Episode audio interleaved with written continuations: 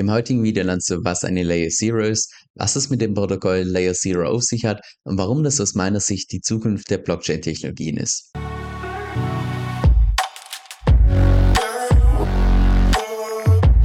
So wie dir wahrscheinlich auffällt, hat sich bei mir mal wieder der Hintergrund geändert, was einfach daran liegt, dass ich mittlerweile nicht mehr in Vietnam bin, sondern mittlerweile in Malaysia genauer gesagt in Georgetown, was aus meiner Sicht eine ziemlich interessante Stadt ist, aufgrund der Tatsache, dass es im Prinzip eine Insel ist, die aber mit dem über eine Brücke zum Festland verbunden ist. Also ja, sieht schon allein auf der Karte und auch wenn man hier mal rumläuft, einfach ziemlich interessant aus. Anyway, deshalb bist du gar nicht hier, deshalb lass uns auch direkt ins Thema reinstarten, dass wir uns zunächst mal die unterschiedlichen Layer von Blockchain-Technologien anschauen.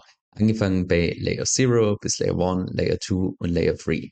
Ich würde mal sagen, Layer 1 ist wahrscheinlich das, was dir persönlich am geläufigsten ist, sind beispielsweise Blockchains wie Bitcoin, wie Ethereum, Binance Smart Chain, Solana und so weiter. Dort läuft im Prinzip ein separater Konsensusmechanismus, was im Prinzip bedeutet, dass Layer 1 Blockchains im Prinzip vollständige Systeme sind, die komplett unabhängig voneinander laufen können. So, das sind also Layer 1 Blockchains. Dann haben wir noch zusätzlich Layer 2 Blockchains. Das sind im Prinzip Blockchains, die auf Layer 1 aufbauen, wie beispielsweise Arbitrum und Optimism für Ethereum oder beispielsweise das Bitcoin Lightning Netzwerk für Bitcoin, die meistens dafür sorgen, dass das Ganze einfach noch deutlich mehr skalierbar ist. Dann haben wir noch Layer 3. Layer 3 ist in den meisten Fällen nochmal da, dass man Layer 2 nochmal mehr skalierbar macht oder auch beispielsweise einfach spezifisch anpasst für irgendwelche, irgendwelchen dezentralen Applikationen, wie beispielsweise Spiele und so weiter. Das heißt Layer 3 baut auf Layer 2 auf und Layer 2 auf Layer 1. Und dann haben wir hier noch das Layer 0, was im Prinzip nochmal eine Ebene unter den Layer 1 Blockchain steht. Bekannteste Beispiele dafür, beispielsweise Polkadot und Cosmos. Und das kannst du dir vorstellen, anstatt jetzt, dass du eine einzige Blockchain hast, ist das mehr ein Netzwerk an unterschiedlichsten Layer 1 Blockchains, die über dieses Layer 0 miteinander verbunden sind. Und deshalb wird das auch beispielsweise das Internet der Blockchains genannt, weil dann eben alle Blockchains miteinander kommunizieren können.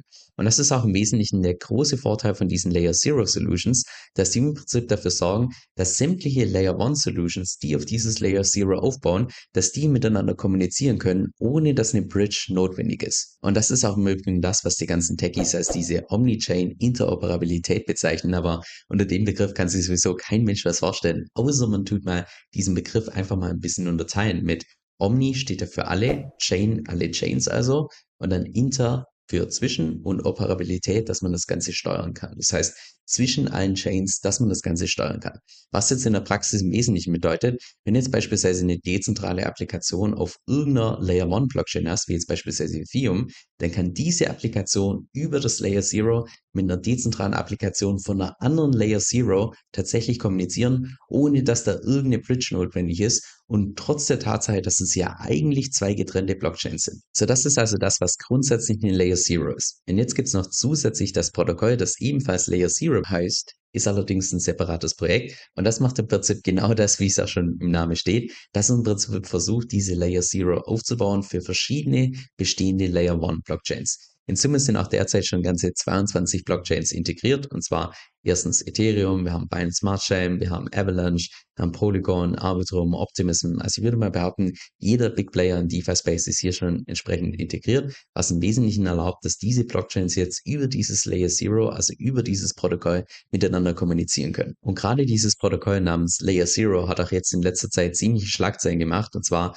sofern ich das richtig verstanden habe, haben die schon im März 2022 Funding bekommen in Höhe von 120 Millionen und mittlerweile nochmal Funding bekommen bei einer Bewertung von ganzen 3 Milliarden.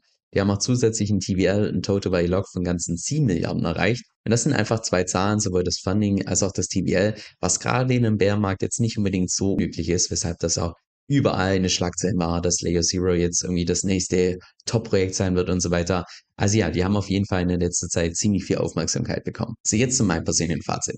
Derzeit ist es ja im Kryptomarkt der absolute Standard, dass wenn du irgendwas machst bei der einen Blockchain und dann zur nächsten möchtest, dass du das Ganze dann über eine Bridge machst. Aber jeder, der schon mal eine Bridge benutzt hat, wer weiß, erstens, das ist überhaupt gar nicht nutzerfreundlich. Zweitens ist es auch in aller Regel ineffizient, weil man für fast jede Bridge einfach Liquidität weglocken muss. Das heißt, da ist zusätzliche Liquidität notwendig. Und drittens auch rein historisch gesehen sind Bridges einfach der größte Risikofaktor, was die ganzen Blockchains angeht. Weil wenn du mal einfach zusammenzählst, wie viele Hacks stattgefunden haben bei den Bridges und wie viel Geld dort gestohlen wurde, das ist um Vielfaches mehr wie jetzt beispielsweise bei irgendwelchen Smart Contracts von irgendwelchen DeFi-Protokollen. So, Das ist also der aktuelle Stand mit den ganzen Bridges.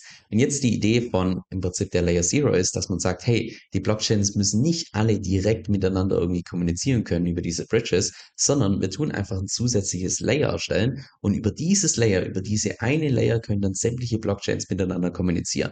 Was im Prinzip deutlich einfacher und vor allem auch deutlich sicherer macht, dass dann irgendwelche Smart Contracts direkt von einem Protokoll oder beziehungsweise von einem Protokoll der einen Layer mit dem anderen Protokoll von einer anderen Layer entsprechend kommunizieren können.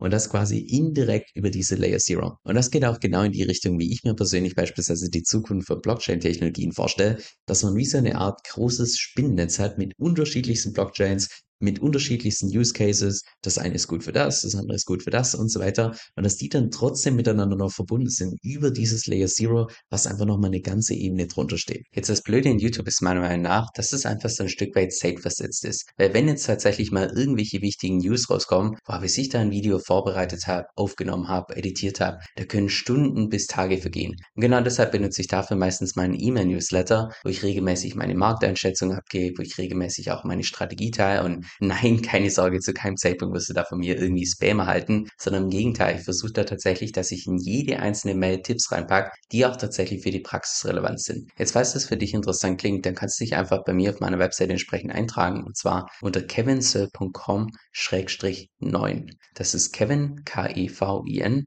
S-O-E-L-L.com, Schrägstrich 9 kevinsill.com-9. Dieser Podcast stellt weder eine steuerrechtliche noch eine finanzielle Beratung dar. Das heißt, alle Inhalte sind wirklich nur zu Informationszwecken bestimmt.